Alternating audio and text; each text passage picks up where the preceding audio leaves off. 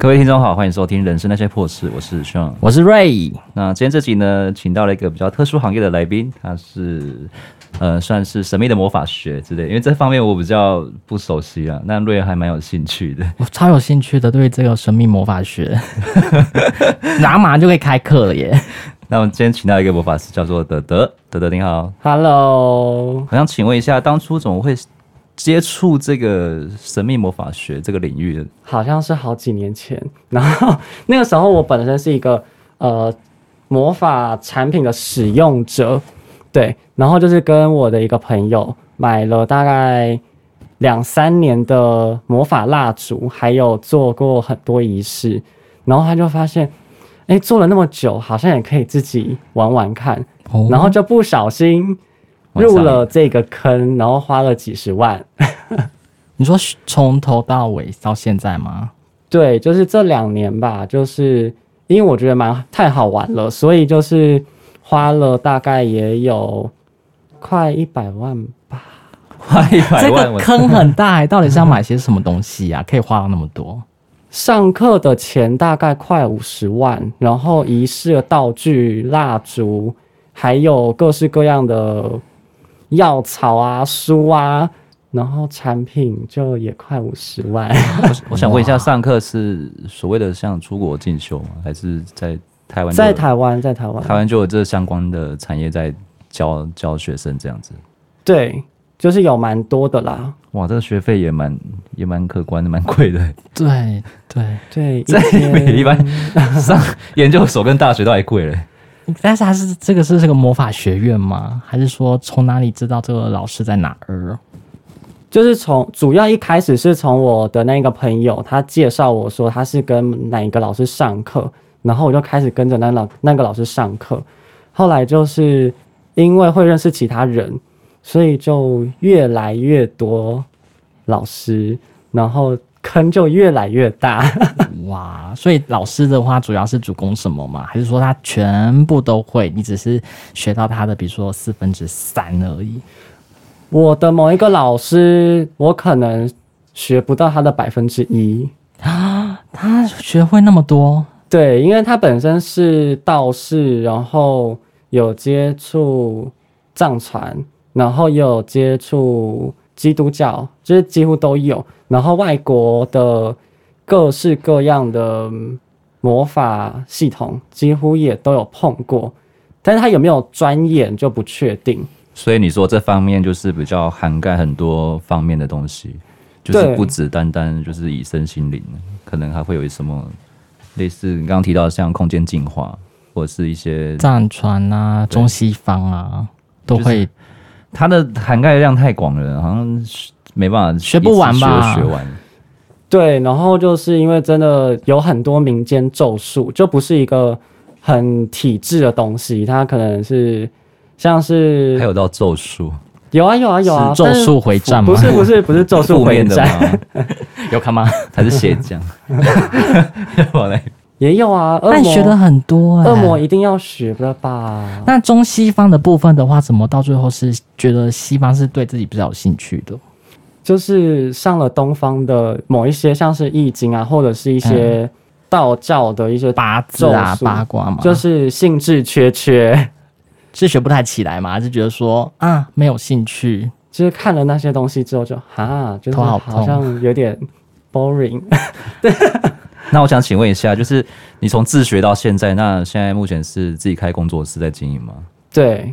从大概第几年开始，就是正式的开业，然后客户的来源这些，你是怎么怎么搜寻到的？到的对对对。那，一开始其实我是做占卜，嗯，对，因为我做占卜做的比较久，我占卜从国中还高中就开始接触了吧。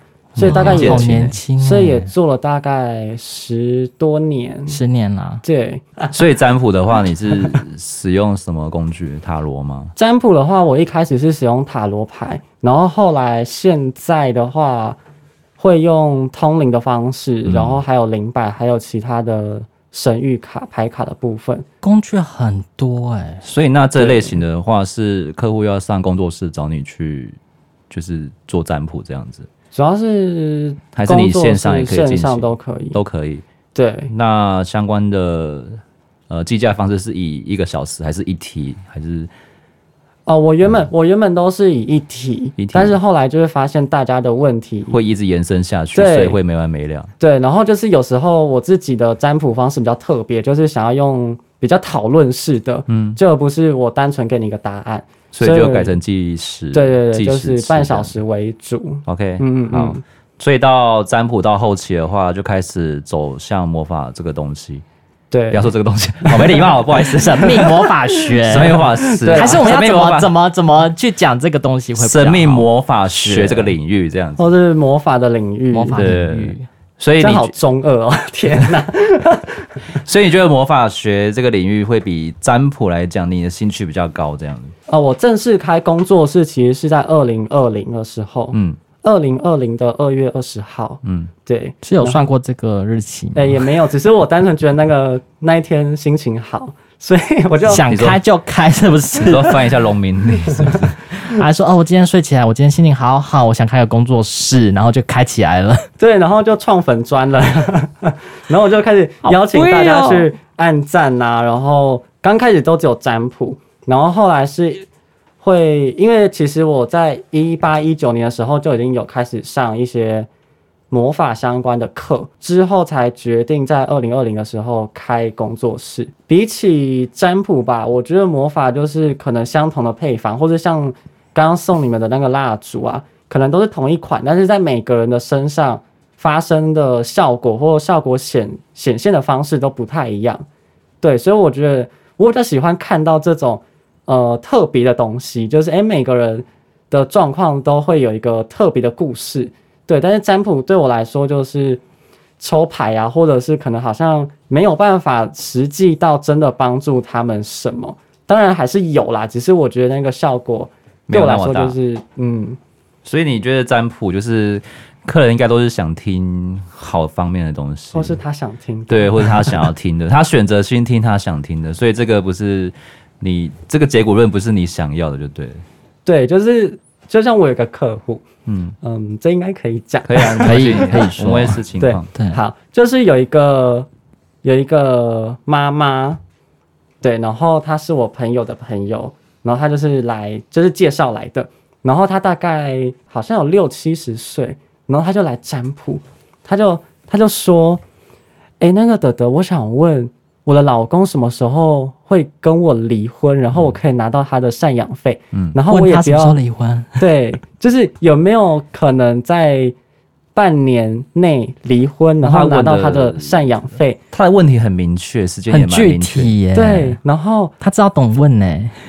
然后接下来重点是，他也不要孩子的侵权。然后我就很好奇啊，就是为为什么他会想要这样问？结果他就说。哦，因为有一个法师想要跟他就是结婚，所以然后那个法师也很有钱，然后已经准备好一栋房子要给他，他就 就是会来问这种问题。但是那个法师也结婚了，所以就是后来不了了之。因为我没有帮他占卜，我觉得干嘛就整件事下去啦？这整件事情太荒谬了，这是一个很好的素材啊！你会觉得卜下去，你会觉得你占卜到最后好像变成一种。对，就是会很像在开导他们。对，就是会很像在智商，但是因为我本身不是心理师，所以我不能跟他们说，哎、嗯欸，我在智商。我就说，啊，这是占卜，对，找我就说让你找到人生的方向，嗯、指引你一条明路。对啊，所以就是我后来他们都提到关键字，对，所以 他们他他们都自己剪掉，不好意思，没有，他们他们就是都会来说，哎、欸，我老师，我想要智商，然后说，呃，我不是心理师。所以我不能做智商，但是我们可以占卜。所以“智商”这个字眼其实是很敏感的，对于你们来讲。对，因为我本身是社工系的学生，然后也是社工师。嗯、对，但是我现在没有在当社工了。对于这个就会蛮敏感的，就是会触犯心理师法。哦，所以这个智商的话，只能套用在心理师这个方面的职业。对。哦，所以大家要小心使用。所以看到呃有人使用呃智商塔罗智商或者什么占卜智商，可以去告他，就先检举他就对了。对，可以先检举他了。但是如果他有心理咨商师的执照的话，那就不要检举他，他可能是在职业。我不确定，这个这个问题好可怕。不会啦，也是会有啊，就是一样是用谈论的方式，然后骂你等于说了解你，然后慢慢去指引你的迷路。可能他就是有不一样他的手法。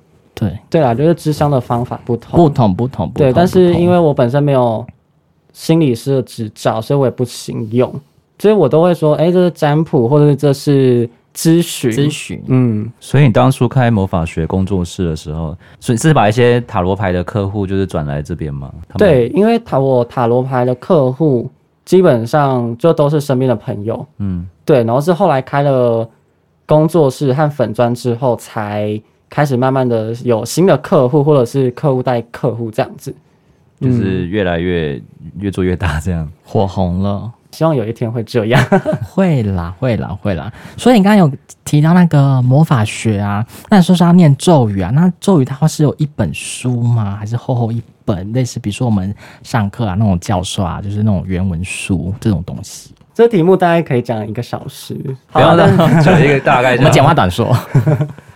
就例如说，你们你们去上那个魔法魔法学的课程的话，他们也是像我们一般念书需要买一些呃教材啊跟书本之类的东西，是这样吗？哦哦，我先简单分一下好了，就是占卜的话，基本上看老师，嗯，就是看老师他有没有教材，嗯，那大部分其实是自己编的，嗯，哦，自己编的，对对，就是占卜的部分，但是占卜要看工具啦，因为我在学通灵的时候。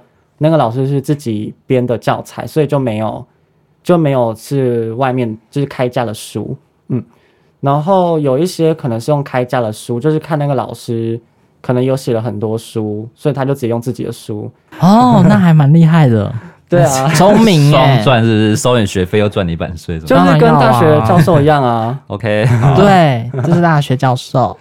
对啊，然后。还有一个部分是疗愈的部分，就是可能，总之呢，像是什么，像是彩油啦，或者是天使灵气，或是直传灵气、旧井灵气等等，就是有各式各样的灵气。然后他们多，现在好像有几百种灵气吧？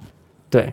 然后可能创办人都会有自己的讲义，那开课的老师就会编一个总讲义，然后就是发给全世界。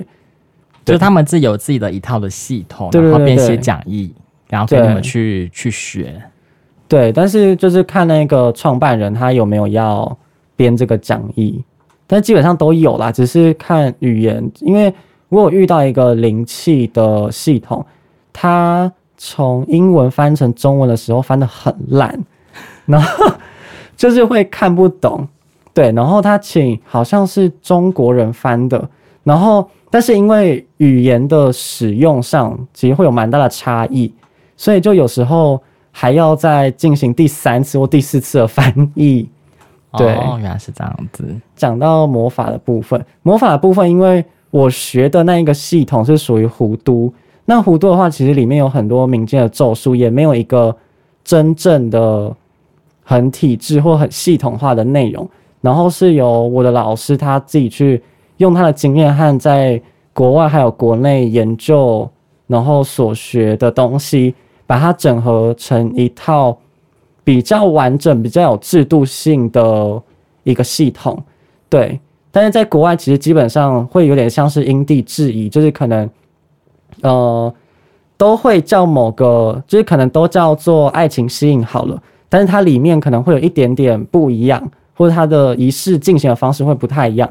那我跟的那个老师，他是把它整合成一套比较有逻辑性、比较有系统化的一个课程。基本上我们的咒语它也没有特别的限定，但是在国外的限定是他们是用呃诗篇还有圣经，对，那是因为他们就是当初的历史文化的关系，所以就是会有这样的由来。但是在现代的或者是比较其他的混沌魔法。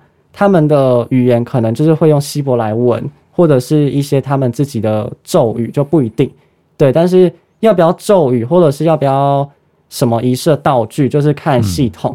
嗯、对，因为像我的系统的话是弧度，那弧度基本上就是蜡烛、药草，或者是一些简单的道具。不好意思，请问那个弧度是是什么？弧都大概在讲些什么东西吗？弧都魔法，弧都魔法的话，就是一个魔法系统。我在讲什么屁话？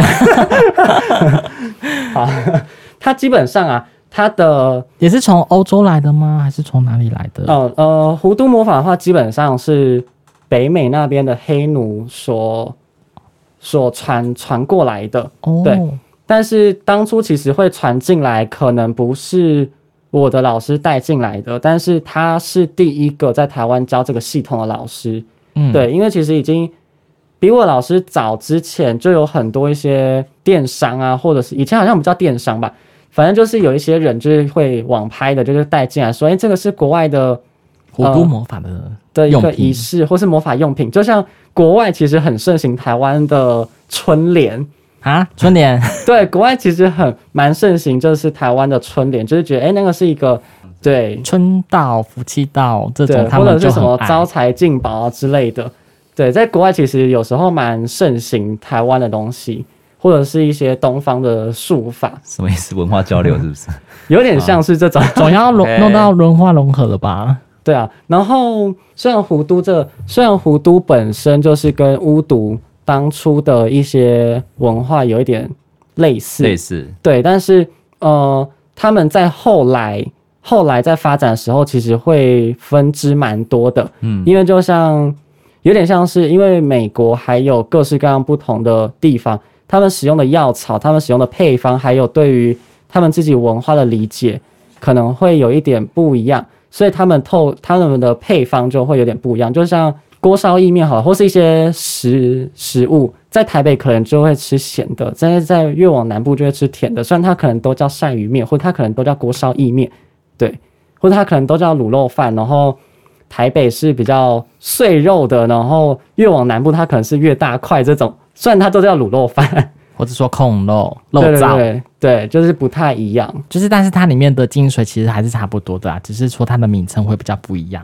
对，就像锅烧意面的话，它一定就是一定会有意面和一些基本，就是你看到那个东西，就它就是会叫锅烧意面，但不会差太多。对，所以到后来其实发展成呃巫毒和弧都的时候，就会有蛮多不同的仪式或者是价值观跑出来，所以就是也没有一个特定的系统，但是基本上我们在台湾目前都会讲弧都。对，就不会讲巫毒，因为巫毒就变成跟巫毒啊、海地巫毒啊，或者是路易斯安那巫毒，就是会比较有关系。那比较负面那边的是不是？呃，也也也不是，但是他们就是黑魔法吗？这个讲出去我可能会被骂，没关系。对，就是呃，系统会开始变得不一样，然后还比较复杂一些。对，但是呃，巫毒的部分我就没有特别去学。对我，因为我觉得弧都它真的蛮简单的，就像因为以前比较好上手。对，然后因为我刚刚说的弧都本身它是从黑奴传过来的，是对，所以黑奴本身在以前的那个历史背景下，他可能没有办法做那种像哈利波特里面要拿大斧啦，然后又要在那边念咒三四个小时，所以他们的东西都是从简，就是简单方便又快速。哦对，所以我们可能就是会拿一个瓶子，好像很适合我，很懒这样子。对啊，就是拿一个瓶子，就地取材啦，没那么多经费啦，就赶快拿，有身边有什么就拿什么。有一点像是，因为像是呃弧度或者是一些呃厨房女巫，在我们在做的时候，在以前啦，这在厨房出现的女巫吗？对，就是会煮一些巫婆汤。虽然我讲这样可能会被骂，所以请观众不要骂我。这种东西就是蛮务实的啦。对，像是呃以前的胡都或者是厨房女巫，或者是一些比较民间的咒术，他们都是用就地取材，五百公尺内可以采到的药草来做仪式。对，因为他们以前交通不发达嘛，所以也不可能。所以就是看家里附近有什么，然后就用什么，然后慢慢的研究，发展成自己的一套系统。这样，跑太远会被抓回来，而且只能用短时间的，他要去做做事。黑奴啊，他们被抓去做事哎、欸，啊、所以他们在半小时给他弄完。对啊，看过是不是？他们的时间没有没有，我觉得啦，我时间成本他们都有计算在里面，他们也在玩玩 KPI，就是快点快点快点快点。快点 oh, OK，这我不确定啦，所以对啊，所以就是。呃，就是后来发展成就是会像一个皱包或皱品，然后或是摇摇瓶。那皱包的话就是类似香包，那就是把药草塞进去，嗯、然后就是呃每天闻一下或是搓揉，香吗？就是药草的味道，然后看你塞什么，哦、通常都塞什么？通常呃看个人的愿望，到我的工作室买你就知道了，就知道里面塞什么东西了。对，你就知道了。但有些药草可能也不一定会知道啦。对哦，对。然后像是摇摇瓶的话，就是塞到瓶子里面，然后随身携带，然后就是摇晃它，就可以怎么样？就可以有魔法的效果。摇那会有味道吗？还是说它摇摇摇？它就是装在瓶子里面，它是密封罐，就是摇。对对对，就是可能一天。就是摇一下这样子，其实就是比较快速方便，对啊。哦、但是现在的话，就是会奏瓶上面点蜡烛，或者是呃多增加其他的仪式，对，或者但是其实点蜡烛我们有时候也更方便，就是快速。对，就是呃那个厨房不是有那种白哎、欸、不锈钢的盘子，对，然后我们就把作品放在上面，然后就点蜡烛，就这样子就好了。对，很方便，但是。会下面会有铁盘，是因为我们怕蜡烛烧起来，就是 对会修出，对，所以就是我们就是还是有一个安全，对，所以就是其实蛮方便的。但是像其他的系统，可能像是微卡或者是其他的，呃，还有什么萨满等等的，有些可能就会需要蛮多的仪式道具。所以萨满是我们看电影那个萨满吗？有点不太一样，但是经过大篇幅、大量的渲染还有电影效果的处理。它就变成那样子，对，才变成那样，然后一直灵动现象，然后头都很晕。对，但是那个因为萨满还有威卡，我本身没有学，所以就是我没有办法。没关系，没关系，你今天那个就已经可以讲超久。知识量很多哎、欸，你看巫毒啊，维卡、啊。那我想问一个比较现实面的问题，嗯，就是你开工作室到现在，那收入的话就是。可以跟你的生活上，就是负责你说的开销这样吗？刚开始一定没有办法。刚创业是应该是很辛苦啊。那塔罗占卜这部分的收入，就是可以支撑着你去创业这一块吗？以前的话，刚开始其实完全没有办法，因为我本身没有在做宣传，嗯，然后也没有下广告，然后又你有，然后又你有做其他的正职工作吗？还是没有？就是只有兼职，就是可能。学校的研究助理，嗯，然后教学助教，因为还是研究生，嗯，所以就是边兼职，然后边念研究所，然后边创业。刚开始一定没有办法，但是后来魔法做的比较多了之后，其实基本上就是一个月比较好的时候可以五六万，有时候会到七八万。那应该就是很多啊，觉得魔法效果对客人来说应该是很有明显的。就是建建筑吧，就是不然他们怎么会一直愿意花花这个钱请你们去帮他做一些像净化，或者对，或者是一些呃薪资的调整啊，或者升迁啊，真的是用在自己身上吗？会，这这一定要一定要先用在自己身上。所以魔法就是会一直持续用在自己身上，一直灌，一直一直灌，一直灌，一直灌，对对对对，一一定要对，但是还是要说啦，就是不是每个月都有五六万，有时候最惨的时候一个月。也没有到万，有分淡旺季吗？每个人好像不太一样哎、欸，因为像我朋友就是冬天，大家不想要问问题，不知道好像是呃去年吧，是去年还是前年的时候，就是疫情很严重，突然很严重的时候，大家就会来占卜或者是做仪式，让自己的经济维持一个稳定的状况，或者是让自己不要被裁员，然后让自己的业绩。维持在一定的 KPI，对，这是一个，我觉得这个是在弧度里面蛮务实的东西，就是哎，你的现实发生了什么问题，那就来用魔法处理，哦、你可以做及时的处理就对了。对，基本上因为我就是都是做满，率都很高嘛。当然有时候没有办法百分之百，就是可能哦，我之前有一个客户，他就是一个月，呃，大概平均是两万多，但是两万就是算二十二 K 好了。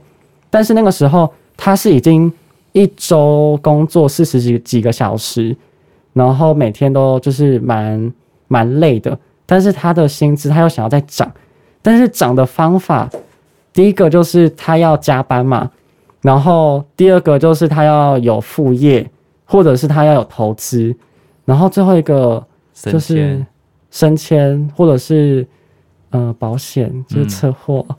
哦，就是出意外，就是才会有钱进来啊！啊，对，所以就是后来跟他讨论完之后，他就决定要出车祸，先这样，就是先维持二十二就好，然后先出车祸，先拿保险金再说。对，之前有一个案例就是，哦，呃，这还是要讲回，就是魔法本身，魔法本身就是对我来说是一个非常务实的东西，就是你的现实要先顾好，然后再去追求灵性的理想。对，就是你可能都没有办法搞定下一餐了，嗯，那你不要跟我说你的灵魂。所以你有真的有遇过这种客人吗？就是他生活真的很糟了，然后你就是也手无寸铁，没办法救什么？还是可以救啦，还是可以救，会比较辛苦，会比较累。先借他钱？不 行不行，我们自己也很缺钱，我们自己最穷了，自己先烧一点，自己先自救。对啊，就是自己会先烧一点。你刚刚说那个及时补救，我觉得还蛮有兴趣的。如果老板，如果一个人要被裁员，老板马上打给你。对，老板的心中名单已经有他了，他就是一一定要被裁定。这个你也可以救。基本上我们还是会先占卜看看，然后因为我们的魔法里面有时候分呃会分紧急魔法，还有比较长久的魔法。那紧急魔法可能就是你想要下个月，或者是你。很急用某个钱之类的，嗯，那我们就会用紧急魔法，对。然后你可能是一个比较长久的愿望，就是像是刚刚说那二十二 K，嗯，那他想要长成一个月五万，他可能不可能，哎，他不可能下个月马上就变成五万，嗯，所以他就会帮他用一个比较长期的咒术，嗯，来帮他慢慢的升迁，就是看他需要什么，他可能会需要考证照，他可能会需要更多的技能，或者他可能需要。嗯，更多的人际关系或是人脉，嗯，所以就是帮他比较全面性的去做咒术的部分，但是这种东西不可能一个月两个月就达成。这个以通常这个仪式大概要多久？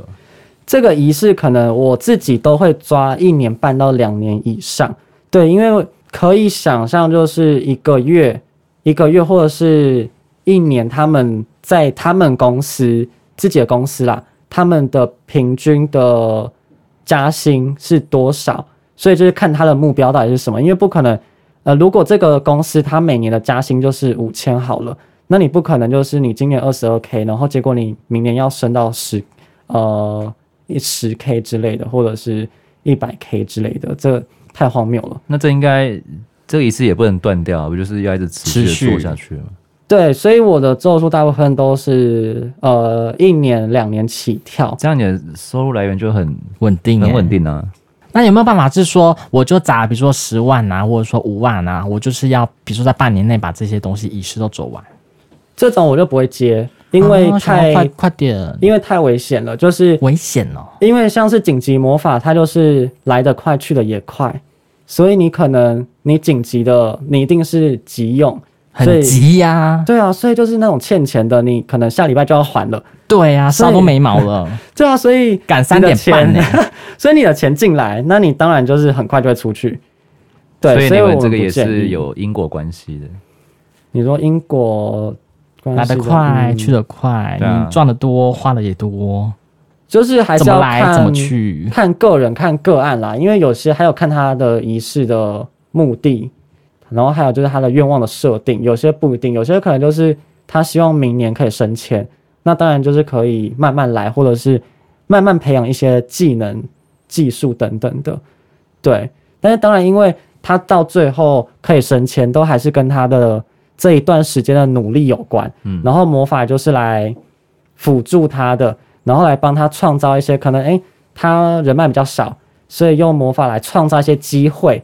对，但是他本身帮他找朋友吗？就有点类似，对。然后啊，举一个例子好了，就是呃，有一个我之前有一个客户，然后他想要找感情关系，然后就跟他说，对，他就说，哎，你想要找另外一半，嗯，可以啊，这种就是蛮常见的，对。然后后来就问一问，嗯、呃，结果他不出门，他也不用社交软体，然后他也不跟别人接触，他就只是想要透过魔法就。有另外一半，他希望从天上掉下一个定制的另外一张。那你会先骂醒他吗？你要先，是我觉得是要先做一些什么东西吧。我觉得如果去寻求魔法这一块，他们的他们的目标都很坚定的，就是知道自己要什么。对，我马上要干嘛，干嘛？懂得自己要干嘛。我要加薪，但是有很多就是他只想要，但是不想努力。嗯，就像刚刚那个爱情吸引的，他就只是想要有一个伴侣，但是他不想要去找。如果不是你朋友，是真的客户，就是他真的很宅，他什么都不用，社群软体什么都没在用，但是他就是想要有另外一半结婚这样子。你会自己下海吗？说你会接？呃，基本上我还是会跟他讨论。我的客户我不会就是他说他下订单我就接，我还是会跟他讨论说。呃，你的你为什么会想要做这个？然后为什么是这个愿望？就是去讨论他背后的动机，还有他目前的生活状态。对，因为不然到时候帮他吸引了一堆人过来，结果造成他生活的困扰。然后或者是他可能二十二 K，然后他说他想要加薪，然后结果就是变成过劳。那好像就不是他要的，他会反噬的效果。所以你也不是每个客户都会接，你会先自己评估状况。对，我会先确定他的状况，然后确定可不可以接，嗯、然后还有尤其是复合的咒术啦，复合咒术很麻烦，所以基本上我也都不太接。除非是那种真的是人是说压力，原本分手了要在一起的，对，就是分手之后，然后又要在一起。你说有单方面想要挽回在一起这种，你不会接感情的挽回，基本上百分之九十不会接，然后剩下百分之十是人情压力，就是朋友介绍啊，就是帮帮忙做一下。哎呀，好了好了好了，帮忙一下啊，感狼啊，不会接的主要原因是什么？成功率很低还是？嗯，一个是成功率基本上很低，因为大家可能要想一件事情，分手本身就是已经有感情上面的破裂了，对。但是很多人不觉得感情的关系，他他们原本感情关系有有问题，然后就会想说。可是当初我们的感情很好啊，无话不谈啊，怎么现在变成这个样子？是他变还是我变了？我都没有变啊，是他的问题吧？所以我们要感情和和。问到现在，通常都是人生都碰到一些，比如说感情啊、事业啦，或是说人脉啊，或者说这种，通常都是离不开这些这些问题哦。对，只要生活会会遇到的问题，都可能可以用咒术来处理。就像他想要天天打炮啦，或是天天有性邀约等等的，这也可以。对，我有我。去年有遇到一个，就是他想要天天都打炮，所以就帮他做咒术。后来就那个女生就是天天都有邀约，然后就蛮就就蛮开心的。他成功率很高哎、欸，因为他本身的姿色或者是他的外貌其实都还不错，对。然后他本身也就有在约炮，所以他是算是蛮好约，只是去帮他增加。呃，把他们效果加成。对对，原本可能是一个礼拜约一次，然后后来变到一个礼拜三次或四次这样子。哦，每天过着快快乐乐的生活。对，开开心心的。对啊，其实只要生活会遇到的事情，基本上咒术某个程度都可以做处理啦。处理。对，但是不一定，有些事情真的是像是分手啦，或者是有一些个人的问题。真的是先去好好做智商。那驱魔这一块呢？哦，驱魔这一块吗？也是可以吗？也可以，就是我们本身因为进化、进化和保护是咒术最重要的。因为有时候可能会发现，你不管再怎么努力，你不管再怎么做咒术，可能都没有效。那到之后就发现，哎、欸，可能是被诅咒，或者是被下降头。对，就是有各式各样的、各式各样的。大家怎么知道自己被诅咒这回事？对啊。嗯，占卜我们会透过占卜，还是自己觉得自己都一直都很衰，这就是被诅咒的感觉吗？那呃，基本上我都会叫我的客人先进化，进化完看看，如果进化还是没有效，那可能就要再进一步占卜，说，哎、欸，他是不是被其他人诅咒、下降头，或者是其他的攻击？这基本上用占卜，或者是有一个派别会用通灵的方式，就去看他的状态。就问得出来就对，对，但是基本上占卜就可以啦，就是占卜是一个最快，因为就抽个牌就大概知道状况，然后就可以拟定一些呃方式来帮他做处理。嗯，那通常都是呃处理的都还蛮顺利的，还是有没有比较棘手的问题？目前嘛，目前我觉得我的个案都蛮好处理的，就是虽然有一些蛮大条的，但就是可能已经要做到。可能七天的仪式，或者是要净化好几次，哇，才有办法完全就是完全的处理掉，干干净净。对，因为有时候可能是跟家人本身也会有关系，对，就是可能哎、欸，今天来处理的只是家庭成员中的一人，但是其他人可能也有也有一些附着或者是诅咒。那大家都同住在一个空间里面，可能会彼此连累。对，就是你可能呃，你到外面洗了澡，但是你住在粪坑，所以你回去还是会受到那个粪坑的影响。只是当然就是影响会越来越低，只是你处在那个环境还是有可能会继续受到影响，所以后来就帮他们做净宅，然后还有他们家庭成员的人就是都一起做。那有被鬼附身的吗？有啊，那也可以驱走他吗？可以啊。很好玩哎、欸，可是你这样驱走他，他会说我听不懂你在讲什么，他就继续留在他的身体里面。哦，不会，因为我们他都听得懂。我们做驱魔完，还有做完净化，一定要做保护，就有点类似类似说，我们洗完澡要穿个衣服，让我们的身体不要再就是变变脏。嗯，对，就不会洗完澡然后就光着身子出去。这样他不会说什么，那是你们西方的东西，我听不啦。你要讲台语，我才听得懂，我才要离开他。他不会这样子哦。哦，我刚刚跟他说，哦，我不会台语，所以你我帮你转介，就是还要转转转转到各各科个别挂对你的门号就对了。对，就是有时候比较难处理的客户，我就会转出去。所以还是西方的，还是要跟对西方。然后比如说这种太棘手的，然后这种被鬼附身的，然后每天自残的，还是要转到比较专门类。哦，如果如果像是有已经有有一些精神状况。那我就是会请他先去看医生，对，因为我们的不管是魔法疗愈或者占卜，我们都会说他只是一个法，就是帮助他可以找到好的医生啦，或者是帮助他的生活的状况可以比较好一点，接受比较好的治疗，或者找到一个比较好的医院做治疗。但是我们基本上不会做呃医疗上面的处理，虽然以前的巫医是在做这一块，但是。呃，后来就是医疗的发展，所以就不太需要，呃，像巫师或者是一些魔法魔魔法工作者来进行这一块。所以就是，如果他像是你刚刚说到自残啊，或者是一些有自杀倾向的，哦、就我也有处理过。然后后来就是请他先去精神科看，就已经有药物的呃稳定和服用之后，那他再来做咒术，其实会比较。比较安全，然后也比较稳定，它的效果也会比较好。因为一个在癫狂的人，他没有办法好好的工作，没有办法好好的进入一段关系，或者好好的处理他自己的事情。对，那尽管可能精神相关的药物会有一些副作用，但是至少他的状况是处在一个稳定的情形。嗯。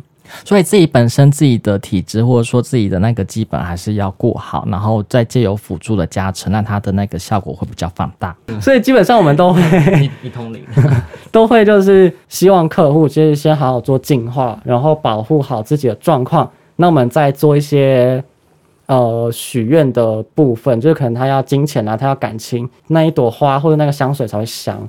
对，今年年初的时候有一个同行的。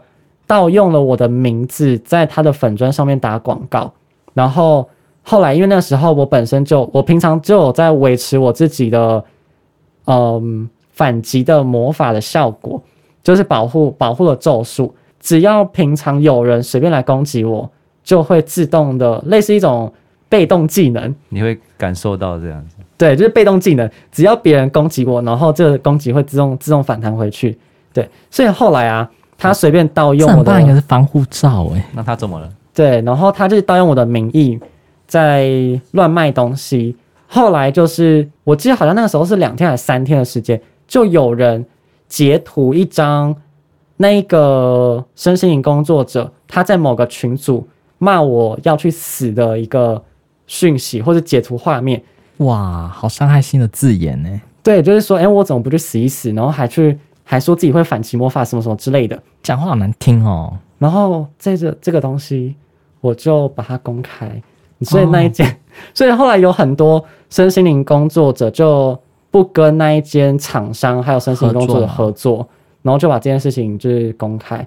呃，因为他随便用我的名声，那到最后他的名声也受到影响。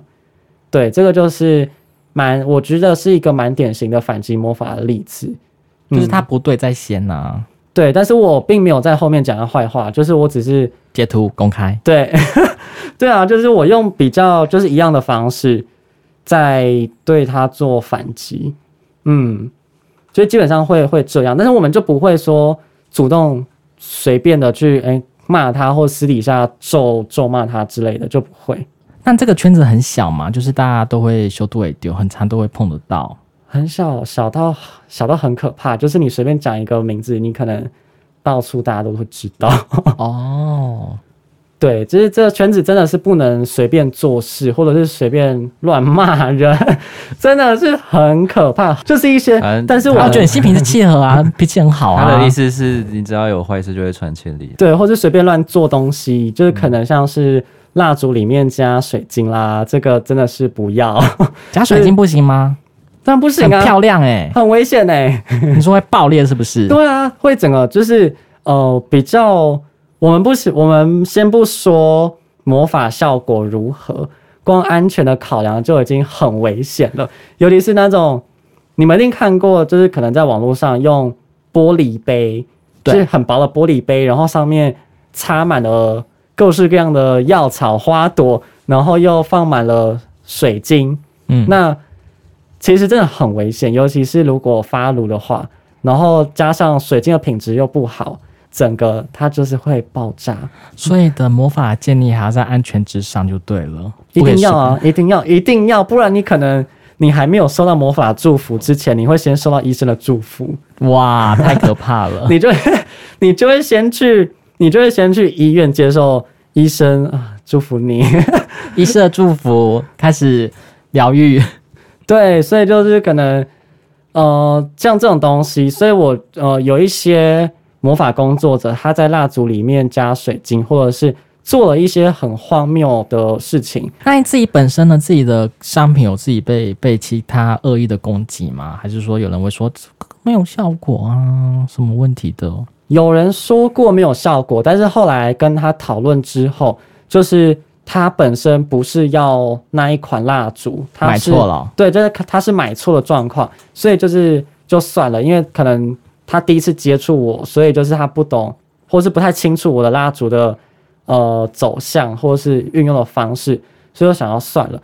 但是我本身我的产品没有被别人骂过，只有就是被别人抄袭过，所以这种东西很好做抄袭。